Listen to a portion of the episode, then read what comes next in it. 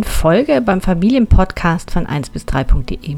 Ich bin Sabine und ich freue mich sehr, dass du dir heute wieder die Zeit nimmst, hier zuzuhören. In der heutigen Episode gibt es ein Interview mit der Familienanwältin Kim Kutschak. Sie hat sich mit ihrer Kanzlei in Hamburg auf Familienrecht spezialisiert und wir sprechen jetzt über das Thema, was passiert mit den Kindern nach dem Tod der Eltern. Ich weiß, das ist jetzt wirklich kein leichtes und auch kein schönes Thema, aber es ist immens wichtig, finde ich. Es gibt nämlich immer noch die Meinung, dass es bei dem Tod der Eltern ähm, richtig ist, dass die Kinder dann zu den Taufpaten kommen. Das lese ich immer wieder in diversen Foren und auch Elterngruppen. Aber das stimmt überhaupt nicht. Und darum steigen wir jetzt auch gleich in das Thema ein.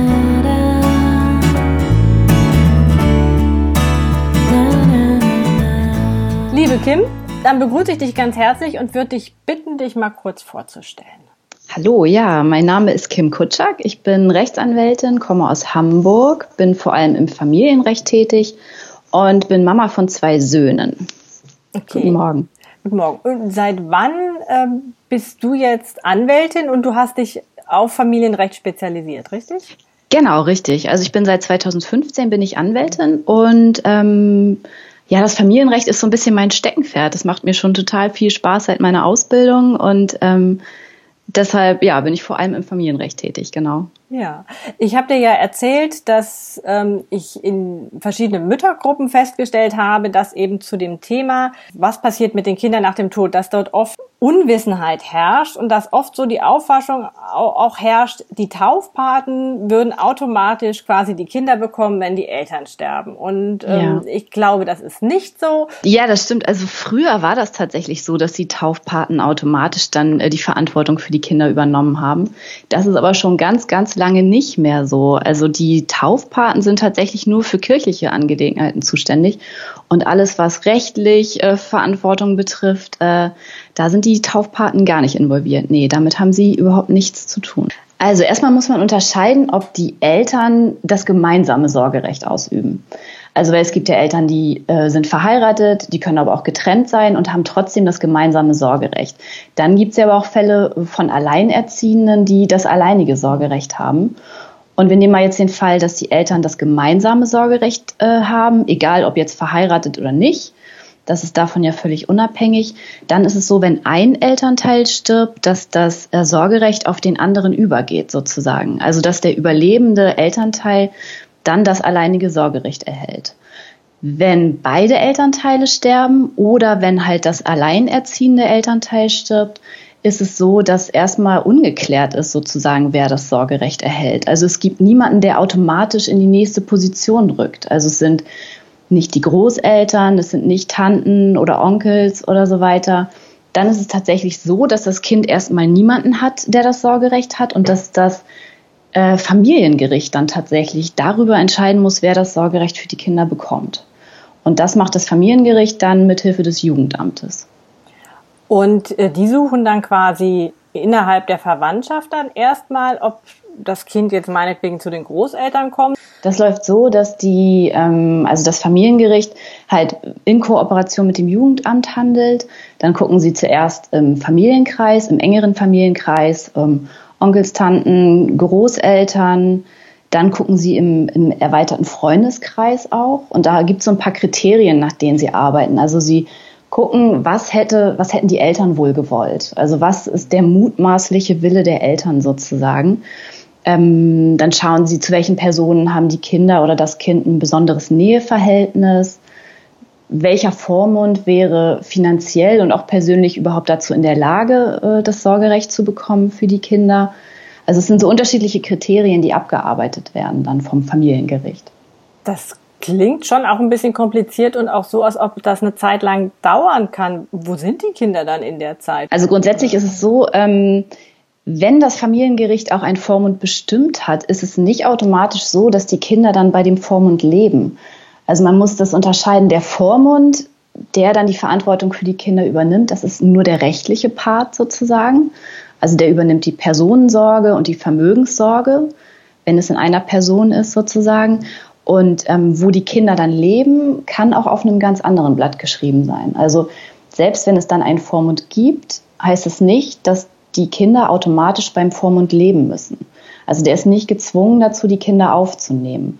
Die Kinder können dann zum Beispiel, ähm, wenn er oder sie das nicht möchte, kommen sie in ein, im schlimmsten Fall in ein Kinderheim oder in Pflegefamilien, je nach Alter der Kinder auch vielleicht in eine betreute Wohngruppe oder so.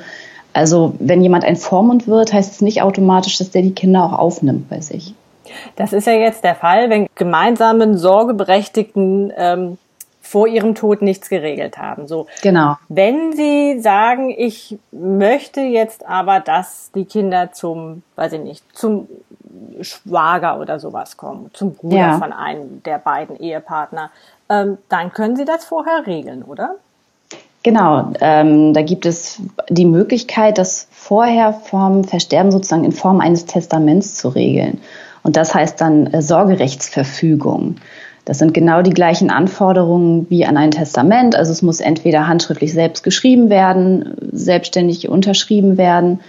Und in dieser Sorgerechtsverfügung kann dann der Wunsch geäußert werden, bei wem die Kinder leben sollen, wenn beide Elternteile versterben oder das alleinerziehende Elternteil.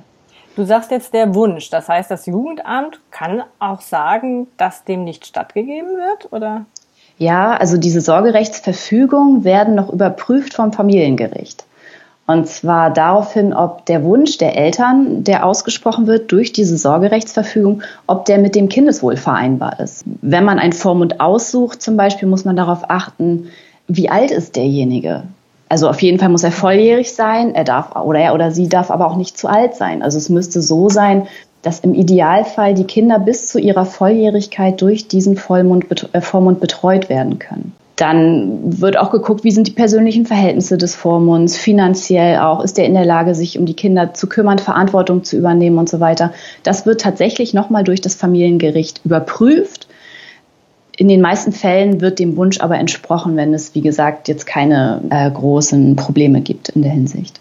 Was ist denn, wenn die Eltern sagen, also ich kenne da jemanden, bei dem wären die Kinder total gut aufgehoben, aber dieser Mensch ähm, soll jetzt nicht irgendwie Zugriff auf ein eventuelles Vermögen haben, weil das ist zwar ein ganz toller Mensch, kann gut, dem trauen wir auch zu, die Kinder gut aufzuziehen, aber in finanziellen Dingen ist der jetzt vielleicht nicht ganz so toll. Und wir haben aber ein bestimmtes Vermögen oder noch ein Geschäft oder so und das soll woanders sein.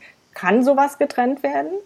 Das kann auf jeden Fall getrennt werden. Also im Sorgerecht selber ist es auch so angelegt, dass unterschieden wird zwischen der Personensorge und der Vermögenssorge des Kindes. Also es sind sowieso zwei getrennte Bereiche und diese beiden Bereiche können auch von unterschiedlichen Personen betreut werden. Also die Eltern können äh, überlegen vorher, wer kümmert sich vielleicht am besten um das Kind ähm, in, der in Hinsicht der Personensorge, also wo soll sich das Kind aufhalten, wo soll es zur Schule gehen, so rein praktische Fragen des Lebens und wer ist besser vielleicht in der Lage, sich um das Vermögen zu kümmern. Also es können unterschiedliche Personen benannt werden in dieser Sorgerechtsverfügung. Was ist denn, wenn es Stiefeltern gibt und die leiblichen Eltern jetzt zwar das gemeinsame Sorgerecht haben, aber das mhm. Kind einfach ähm, eine sehr gute Beziehung zum Stiefvater oder Stiefmutter irgendwie entwickelt hat und dann tritt der Fall auf, dass die dass der dass das Elternteil mit dem Sorgerecht verstirbt. So dann käme ja also käme ja das Kind zu dem anderen Elternteil, das das Sorgerecht hat, aber könnte seinen Stiefvater, Stiefmutter ja dann gar nicht mehr sehen. Wird das irgendwie berücksichtigt? Ich meine, es ist schwierig, das sind jetzt natürlich so Sonderfälle, ja. aber ich denke, das, das ist gar nicht mal so, äh, so selten, oder? Nein, gerade so in Zeiten der Patchwork-Familie ist es ja auch so, dass Kinder ähm, mit Müttern oder Vätern aufwachsen, äh, mit denen sie gar nicht leiblich verwandt sind. Also ähm, klar ist das so, wenn Stiefmütter, Stiefväter ja über viele Jahre schon im Leben des Kindes sind, sie mit denen aufgewachsen sind, ähm, dass es vielleicht Sinn macht, dass die Kinder nach dem Tod der leiblichen Eltern weiterhin in der Familie bleiben, sozusagen. Es ist aber tatsächlich nicht automatisch so, dass die dann das Sorgerecht erhalten. Also ähm, es macht dann schon Sinn, so eine Sorgerechtsverfügung zu machen und den Stiefvater oder die Stiefmutter dann einzusetzen als Vormund. Mhm. Ähm, du hast ja vorhin auch gesagt, das kann jetzt wie ein Testament handschriftlich gemacht werden oder bei einem Notar. Ja. Ähm, also bei einem Notar ist es ja relativ einfach, weil die erfahren ja, so wie ich das ähm, gehört habe, über eine Datenbank immer, wer alles stirbt und können dann also ihre Arbeit beginnen. Wenn so etwas handschriftlich vorliegt, ist das ja manchmal verschwunden dann. Und die Kinder das, sind ja auch ja. zu klein, um das zu wissen. Was, rätst, was rätst du den Eltern dann? Mm, also es könnte Sinn machen, wenn man diese Sorgerechtsverfügung handschriftlich gemacht hat, dass man sie hinterlegt beim Amtsgericht. Also das geht. Man kann zum Nachlassgericht gehen und solche Verfügungen genauso wie Testamente da hinterlegen, damit sie im Todesfall auffindbar sind. Es kann ja auch sein, dass in irgendeinem Ordner man diese Sorgerechtsverfügung äh, hinterlegt zu Hause bei sich und niemand findet es. Gerade wie wenn du sagst, die Kinder noch sehr klein sind und selber gar nicht Bescheid wissen. Mhm. Also wie gesagt, es gibt die Möglichkeit beim Nachlassgericht die Sorgerechtsverfügung zu hinterlegen oder sie zum Beispiel auch dem Vormund, äh, den man bestimmt hat, selber zu geben, mhm. damit der im Fall des Todes sofort äh, sagen kann, hier, ich werde Vormund, ich soll Vormund werden. Und das kann natürlich auch jederzeit abgeändert werden, weil manchmal entwickeln sich ja doch ja. Leben auseinander und Lebensentwürfe.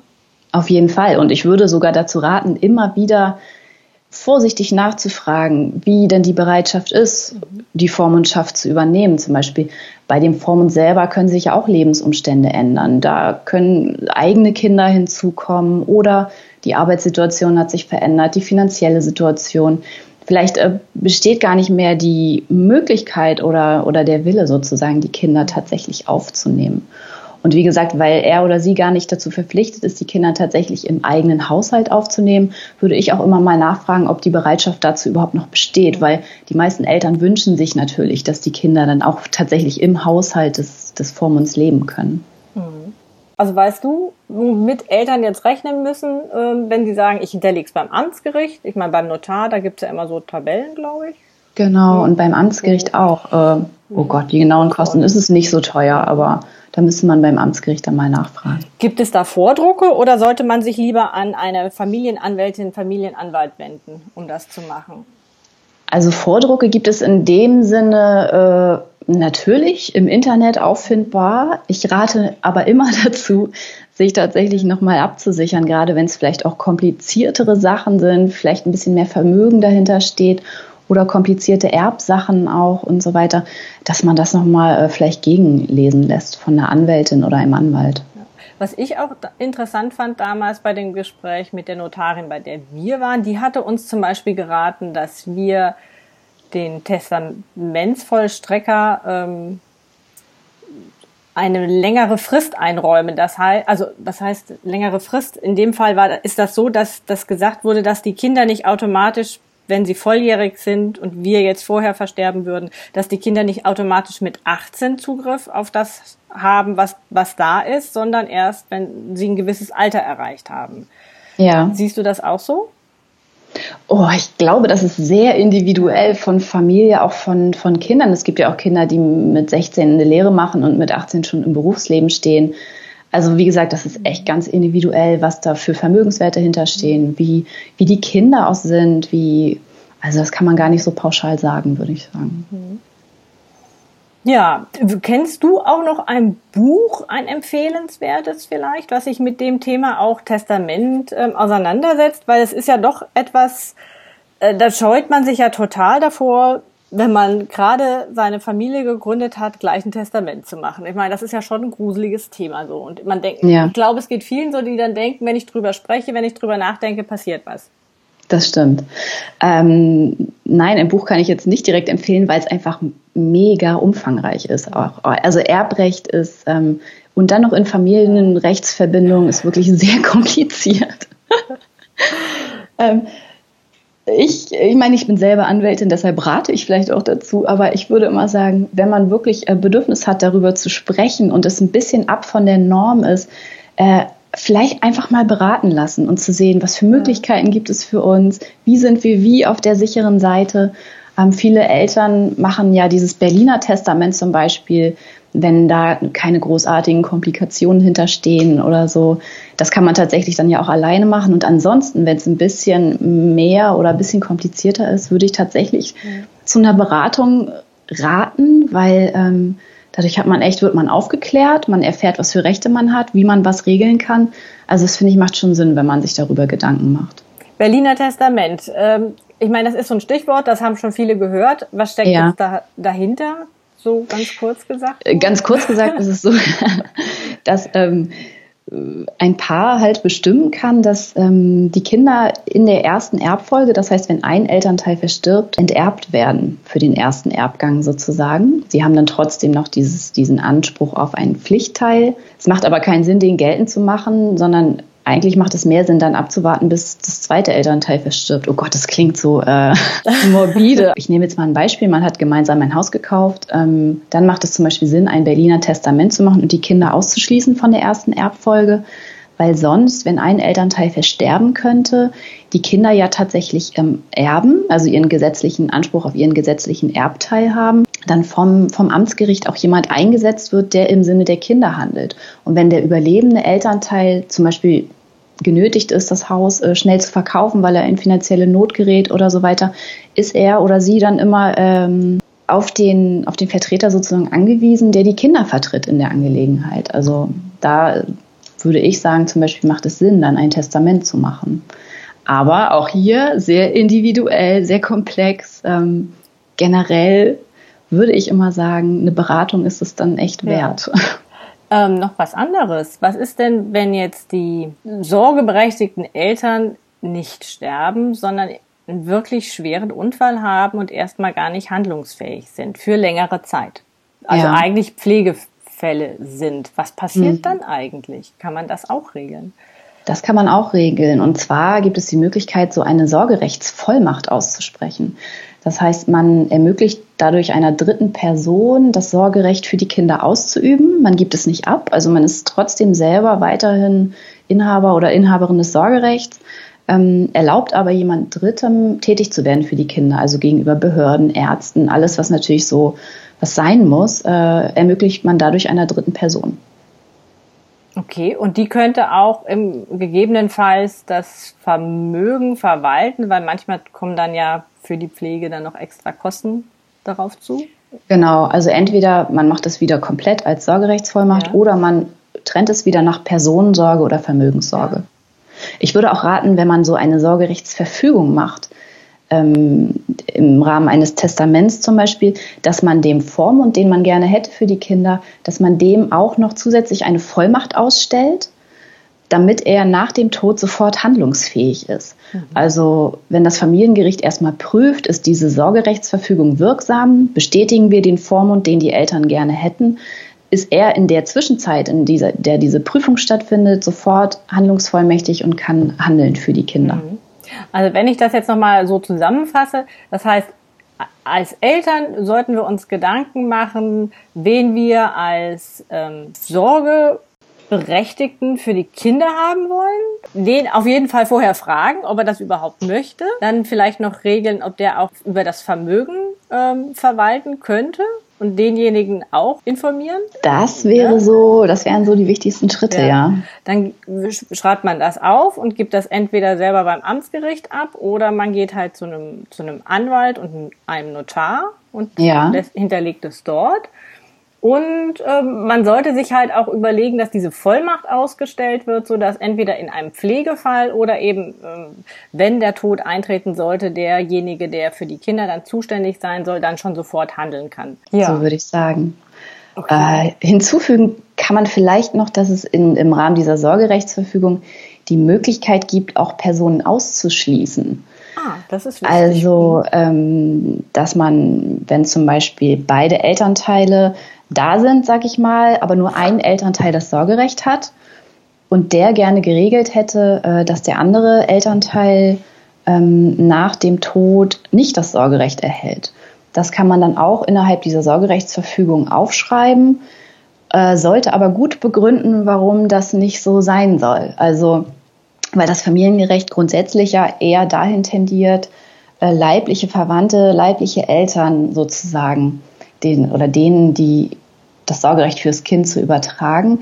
Deshalb, wenn man nicht möchte, wenn die Kindesmutter zum Beispiel nicht möchte, dass der leibliche Vater, der zurzeit noch kein Sorgerecht hat, das auch nicht nach ihrem Tod erhält, sollte sie so eine Sorgerechtsverfügung machen und in dieser Sorgerechtsverfügung ausführlich begründen, warum es nicht so sein sollte. Also zum Beispiel, das Kind hatte noch nie überhaupt irgendeine Beziehung zu dem Vater oder es gab Gewalt in der Vergangenheit, es gab äh, Gewalttätigkeit gegenüber dem Kind oder äh, die Beziehung zwischen den beiden bestand einfach überhaupt nicht und oder war negativ behaftet. Also das sollte ausführlich dann in der Sorgerechtsverfügung aufgeklärt werden, damit das Familiengericht darüber gleich Bescheid weiß. Ja. Und was man vielleicht noch bedenken sollte, so im Laufe der Zeit, die Kinder werden immer älter, dass Kinder ab dem 14. Lebensjahr tatsächlich ein Mitspracherecht haben. Also die können zum Beispiel einen Vormund dann auch ablehnen. Also sollten Kinder, die ab 14, sage ich mal, auch in diesen Entscheidungsprozess mit einbezogen werden, vielleicht tatsächlich. Ist es okay für dich, wenn wir den und den oder die und die als deinen Vormund einsetzen dann? Das noch so als kleinen mhm. Tipp bei älteren Kindern. Kim, vielen herzlichen Dank. Sehr gerne. Ich meine, das ist immer noch kompliziert, aber ich glaube, ja. ein paar Sachen haben wir jetzt geklärt. Vor allem dieses Märchen mit dem, die Taufpaten sind dann automatisch zuständig. Nein, die Oder sind die Kinder kommen nicht. automatisch zu den Großeltern. Das ist ja nicht so. Genau, nein, das ist leider nicht ja. so. Oder zum Glück, je nachdem. Okay, dann danke ich dir. Sehr gerne.